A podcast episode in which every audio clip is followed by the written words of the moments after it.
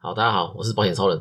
大家最近应该被这个防疫保单闹了一波，疫情突然升温，每日确诊人数也从破百到破千，那防疫保单的受理数也呃多到让保险公司吃不消。啊，金管会统计，从四月十一到十八这七天，新承保的防疫险就有一百零二万件。那不管大公司小公司，各家的停售日期也一直在调整。OK，那今天就来聊聊说，为什么保险公司可以把拍掉，赌输就翻桌。啊，不讲武德，说不续保就不续保。OK，那我们就开始吧。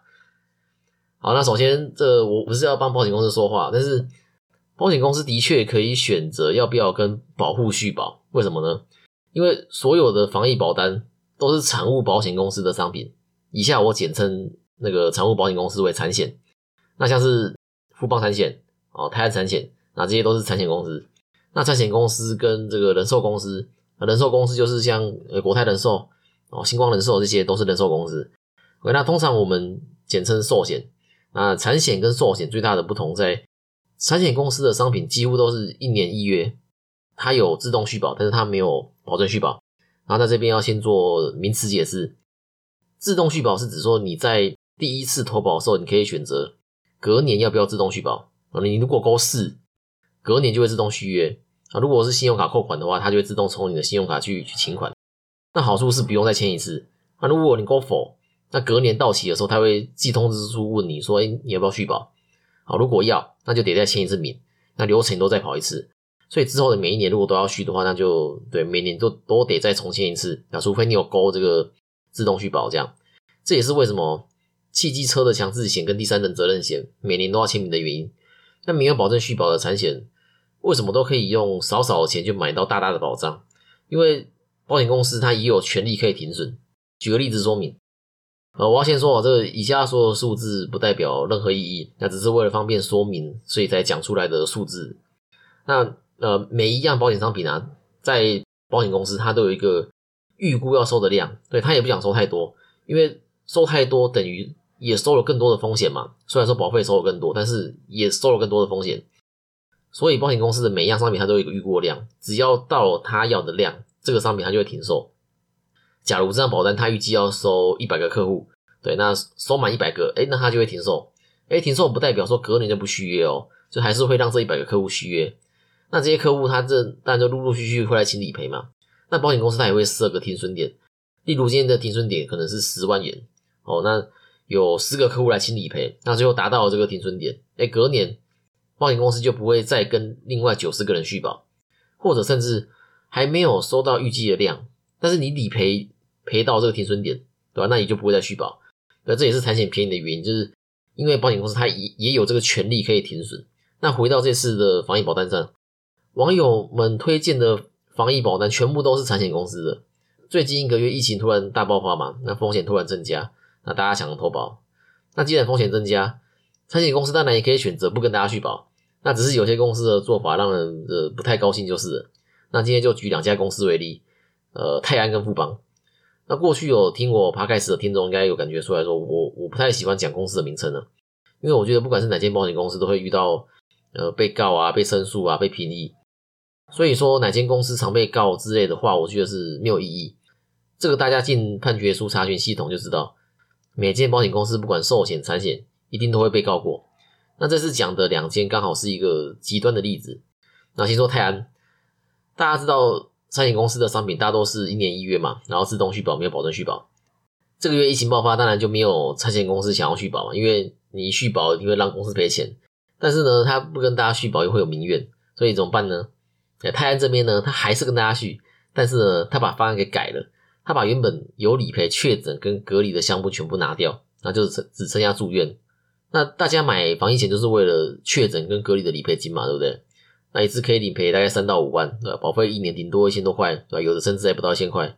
那以目前情况来说，对保护简直是稳赚不赔的保单呐，所以大家才抢着投保嘛。那有有更过分的，甚至会投保两家、三家啊，然后很期待自己确诊，对吧？反正现在的 Omicron 几乎都轻症嘛，那确诊后还可以呃领十多万的理赔金，都有什么必要？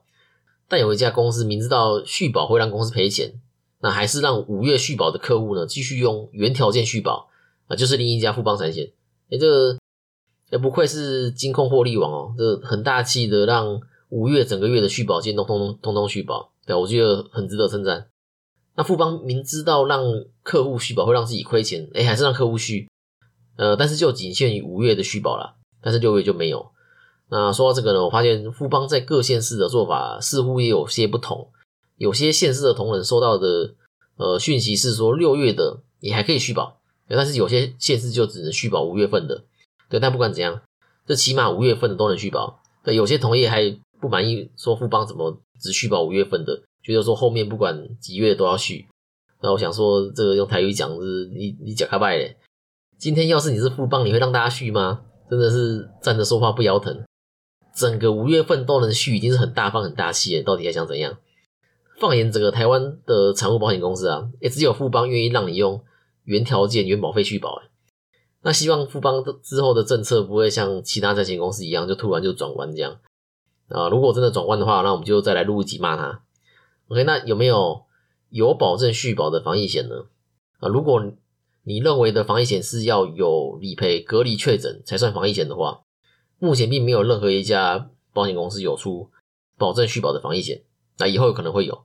那保证续保就就字面上的意思，保险公司一定要让客户续保，但前提是。保护有缴保费的情况下，只要保护愿意缴，保险公司就一定要让你续保。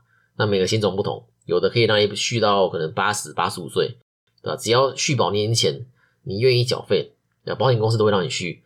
那想当然，这样子的设计当然就会让保费略高一些，因为保险公司它变得不能停损了嘛。今天你你医疗险你得到癌症了，你只要愿意缴费，诶，保险公司它还是要让你续哦。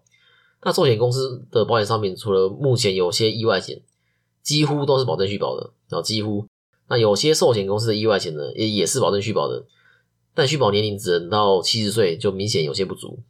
OK，那如何去判断哪些有保证续保呢？那有两个方式，有的寿险公司会直接写在建议书上，建议书就是保险业务会拿一份，上面有些保费啊，然后这次的投保内容啊，续保年龄的那一份，通常第一页就会写，那往后翻的话就是各个险种详细的内容。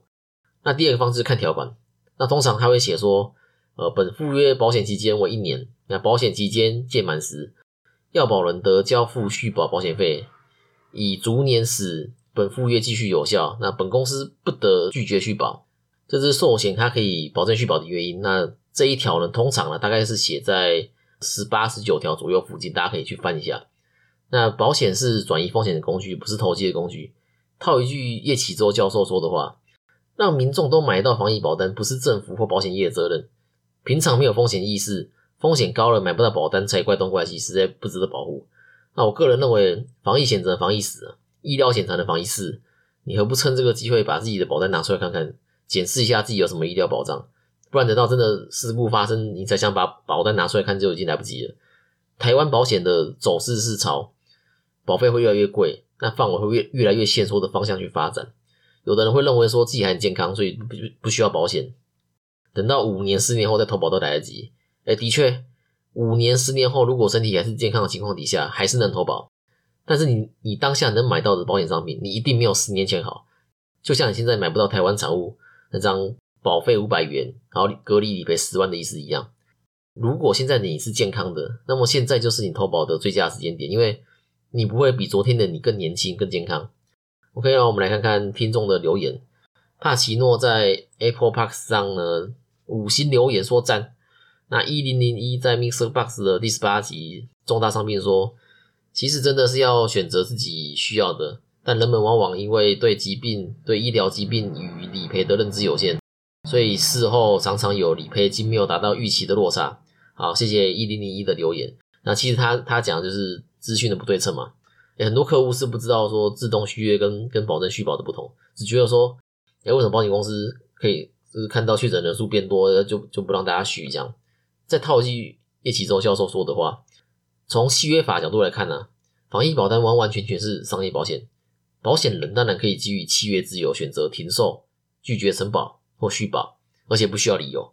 如果需要理由才能停售、拒绝承保、续保，就不叫商业保险了。那帮叶教授补充一下。他说他所说的保险人就是保险公司的意思。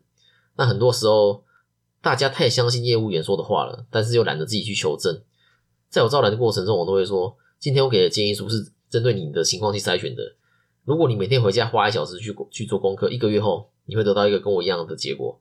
只是我今天直接把这个结果拿出来，所以你没有感觉。尤其在医疗险这一块，资讯的不对称更是明显。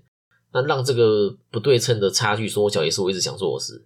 那市场上还是有业务在销售终身险，那当然终终身险没有不好啦，只是说我觉得说是适合少数人就是。那如果想了解为什么的话，可以去听我的第八集终身险跟定期险该怎么选，以及第十五集没用到会退还保费、终身还本的秘密这两集。那至于理赔金的落差呢，其实跟业务有关呢，在业务这边是是不能给客户说会赔多少的承诺的。对吧？之前也有发生过说，呃，业务说会赔，呃，但是后来公司没赔，或者是说赔的数字比业务说的少，那客户事后找业务要理赔金的事情也不是没发生过。正确的用保险将风险转移给保险公司，能起到安定社会的作用。只是我一个人的力量实在有限。如果你觉得今天这集的内容对你有帮助的话，可以把我的频道或这集节目传给你的朋友，那帮让你的朋友也找到适合自己的保险。那其他保险规划、理赔问题，也可以到 IG 跟我联络。那我们就下次见啦，拜拜。